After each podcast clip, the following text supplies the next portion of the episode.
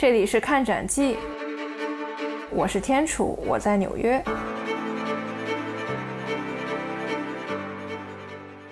欢迎大家回到看展记。我们呢之前用了很多期的内容，带大家全方位的云逛了纽约现代艺术博物馆 MoMA，从美术馆的创建历史、收藏标准、亮点馆藏作品、美术馆商店、教育系统。不知道这样的方式呢，大家是否还喜欢？也希望呢大家多多订阅看展记，让我们带您云逛纽约以及全世界的美术馆。如果有任何建议呢，也请留言评论告诉我们。看展记的嘉宾呢，我们邀请到的是尼克同学。呃，尼克同学呢，他毕业于纽约大学视觉艺术管理专业硕士。他自称博物馆业余勘察员，中世纪哥特粉。而且我们俩都是北京人。在介绍完纽约最著名的两大美术馆——大都会艺术博物馆和纽约现代博物馆之外呢，这期我和 Nick 将带大家解锁纽约市的一个十分小众也十分神秘的美术馆，那就是鲁宾艺术博物馆 （Rubin Museum of Art）。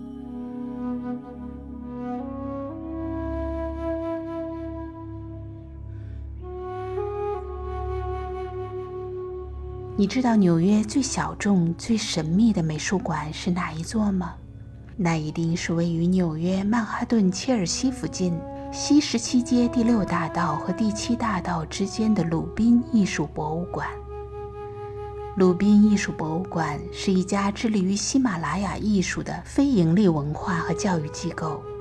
它拥有丰富的喜马拉雅艺术收藏，涵盖了从尼泊尔、不丹。印度到中国等各个地区的具有喜马拉雅艺术风格的绘画、雕塑、饰品约两千五百多件，时代跨度达到了五百余年。这里更拥有世界上最大的唐卡收藏之一。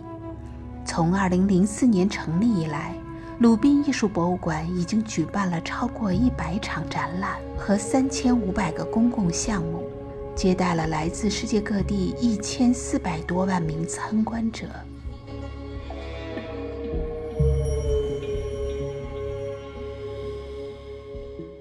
也是挺巧的。因为那个同学呢，他曾经在鲁宾美术馆实习过，可以说是对鲁宾美术馆十分了解了。呃，现在让尼克给大家打个招呼吧。Hello，大家好，我又来了。呃，我曾经作为民工在这个博物馆实习过一个学期，也亲眼见证了整个博物馆经历过一个财务大危机以及整体的裁员。现在这个博物馆还能挺到今天，甚至是在后疫情时代还能继续运营下去，我也是感觉到很欣慰。正好借这个机会带大家在这个我很喜欢的一个博物馆里面逛一逛。所以说呢，尽管您没有听过鲁宾艺术博物馆的话，我们也会用。最有意思的内容带您去了解这座美术馆以及喜马拉雅艺术。首先呢，给大家一些基本的概念。鲁宾艺术博物馆呢，它正式开放于二零零四年，地点呢是位于纽约十分著名的切尔西区。它呢是西方世界中第一座致力于展示喜马拉雅山脉以及周边地区艺术的博物馆。然后馆内呢主要收藏的有上千件的十分具有文文化价值的。比如说唐卡呀、雕塑啊、藏式啊等等这类的艺术品，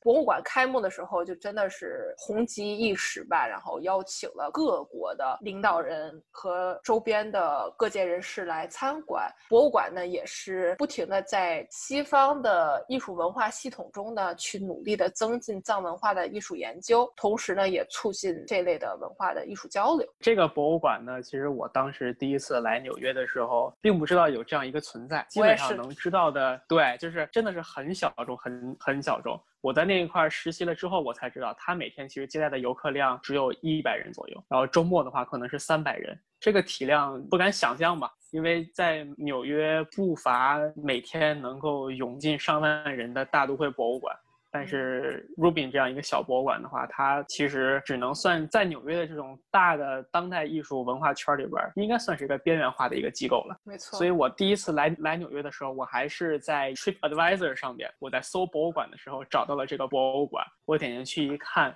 我就想，哎，这个博物馆很神奇啊，它竟然收藏的是喜马拉雅艺术相关的。呃，我当时可能对整个喜马拉雅艺术也没有这么大的概念。但我大概能够看得出来，就它的收藏是以咱们嗯西藏的这个藏传佛教艺术为主，所以我当时就觉得，既然有这样一个博物馆，它在纽约，在跟中国隔了一个太平洋的地地方，竟然还能有来自中国的、来自雪域高原的这一些艺术珍宝，在纽约这样一个繁华的地方展出，真的是让我很惊讶。而且它这个地方呢，也是位于在纽约的最著名的艺术中心，也就是切尔西区。这个区域的话，它是在曼哈顿岛的中西部。现在的话，就是云集了二百多家世界顶级的画廊。这个地方它最早呢，因为离曼哈顿下城比较近，下城是纽纽约曼哈顿最早的殖民地的区域嘛。嗯，所以这一块的话，相当于在十九世纪早期的时候，就相当于是纽约曼哈顿市的郊区，有很多的酒厂啊，还有很多码头在这个地方。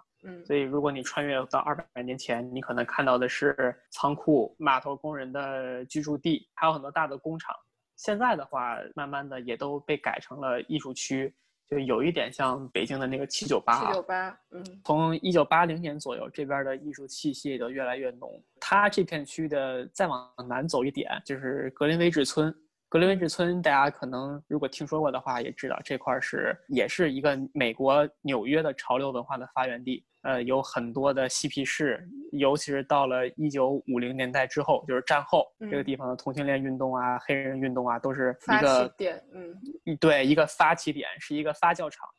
然后切尔西区呢也不例外，尤其是到了一九六零年之后，整个纽约的地价也都在上涨。然后整个切尔西区呢，因为入主了很多画廊，所以被置身化。这个地方的地价就越来越高，很多穷的艺术家在这块儿就基本上租不起工作室了，所以就只能被迫的搬走，搬到东村啊，搬到 SOHO。对，所以现在呢，如果你去这个切尔西区的话，你会看到有很多用砖搭的二层、三层的这种工厂的厂房，都被改成了顶级的画廊，而且呢，沿着整个哈德逊河，因为它对岸是那个新泽西嘛，它是沿着哈德逊河的一长条。基本上全都盖满了特别特别新的高档写字楼，像现在最有名的叫哈森 Yard，是一个像松果形状的一个一个瞭望台，你应该去过那儿吧？对对，没没错。然后还有那个高地公园，整个现在呢这块的环境也非常的好，地价也是纽约数一数二贵的。在这么有都市氛围、有这种现代文化气息的地方，能够找到一个展示、去弘扬喜马拉雅艺术的机构，来纽约之前的确是没有没有想到过。没错，我也是同样的感觉，就是包括你刚才说的，你在那个 Trip Advisor 上搜到这个美术馆，我也差不多，我还真的是我朋友带我来的。如果说你不去刻意的发现这个美术馆的话，其实你很难发现。但是只要一旦你走进这个美术馆，哪怕我不是有这种宗教信仰，或者说是我对喜马拉雅艺术不了解，我是零基础的话，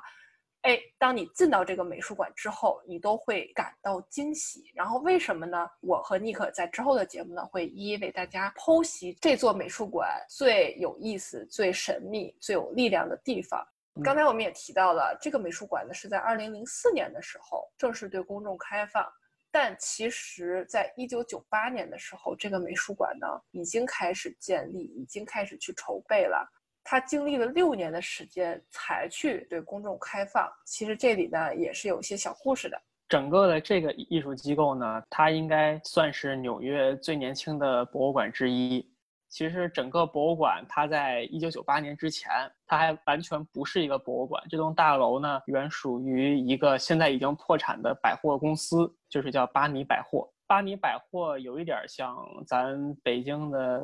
王府井百货中心，对，是一个很老牌的。它诞生于一九二三年，应该算是纽约最早的百货商场之一。这个巴尼百货应该算得上是第一个把很多大的奢侈品牌带到纽约的这样一个商业场所。整个时尚圈的话，在二十世纪初也是蓬勃发展的一个年代，包括迪奥啊、阿玛尼啊、爱马仕呀，都逐渐推出了自己的一些时尚产品。而巴黎百货呢，正是这些当时新兴的高端品牌，也就是我们现在天价的奢侈品牌的一个集散地。但是呢，因为经营很不善嘛，风雨七十年，整个巴黎百货一九九六年就破产了，把自己位于十七街的几栋楼就只能被迫出售，转移自己的资金。而几这几栋楼呢，就是被 Rubin 夫妇给买了下来。夫妇两人呢，当时斥资是两千两百万美元，买下了位于十七街的班尼百货的三栋楼，我记得好像是。然后这几栋楼呢，就把它全部的给它打穿，连在了一起，成为了这个 Rubin 博物馆的前身。喜马拉雅艺术其实遍布中国，北京北海公园内的白塔和位于西城区妙音寺内的白塔，都是喜马拉雅风格的佛塔。还有杭州、上海以南等地，常能见到从元代流传下来的喜马拉雅艺术风格的建筑。